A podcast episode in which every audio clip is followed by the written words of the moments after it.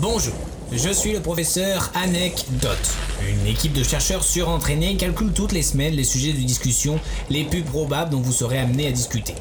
Afin de vous la péter, nous vous proposons une anecdote en lien avec ce sujet. Sur ce, bonne chance.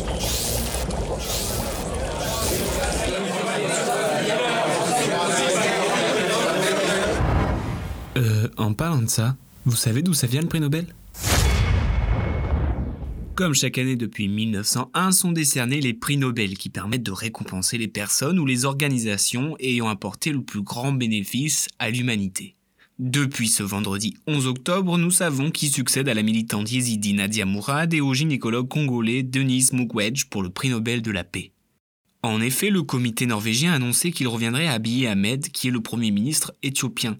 Il est récompensé pour ses efforts en vue d'arriver à la paix et en faveur de la coopération internationale, en particulier pour son initiative déterminante visant à résoudre le conflit frontalier avec l'hérité.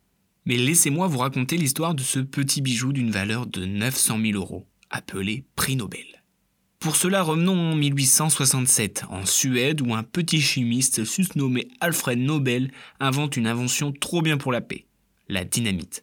Monsieur Nobel va devenir connu et riche grâce à cela, mais va avoir pas mal de haters tout de même. Un matin de 1888, un journal français annonce par erreur sa mort. Et autant vous dire que ce n'est pas un hommage élogieux. Je cite le marchand de la mort est mort. Le docteur Alfred Nobel, qui fit fortune en trouvant le moyen de tuer plus de personnes plus rapidement que jamais auparavant, est mort hier. Pas ouf la critique, je pense pas que je vais aller le voir au ciné. Et quelques mois avant sa vraie mort en 1895, pour sans doute améliorer son image, il rédige son testament où il dit qu'il réserve une grande majorité de sa fortune à l'établissement de ce prix annuel récompensant sans distinction d'âge ou de nationalité les personnes ayant apporté le plus grand bénéfice à l'humanité.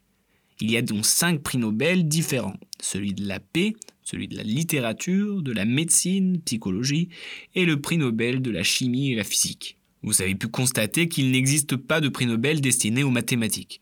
Une légende célèbre dit que l'absence des mathématiques viendrait du fait que sa femme l'ait trompé avec un mathématicien, et que du coup il aurait décidé de ne jamais rendre hommage à cette discipline. Mais j'ai le regret de vous annoncer que c'est complètement faux. Une preuve?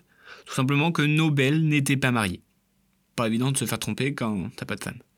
Bon, je vous rassure plus particulièrement les S, rien n'est perdu pour vous, un prix équivalent a été créé afin de combler le vide, et c'est la médaille Fields. Pas de jaloux. La raison la plus probable sur le fait qu'il n'y ait pas de prix de mathématiques est sans doute le fait qu'à l'époque il existait déjà un prix international en Suède réservé aux mathématiciens, créé par le roi de Suède sur une suggestion de Mitza Lefer. Bon, je trouve que les mathématiciens se plaignent beaucoup, mais qu'ils aient au moins un peu de compassion pour l'américain Gilbert Newton Lewis, qui a été nommé près de 34 fois au prix Nobel de chimie et l'a obtenu pas moins de 0 fois. Oui, autant que nos mathématiciens.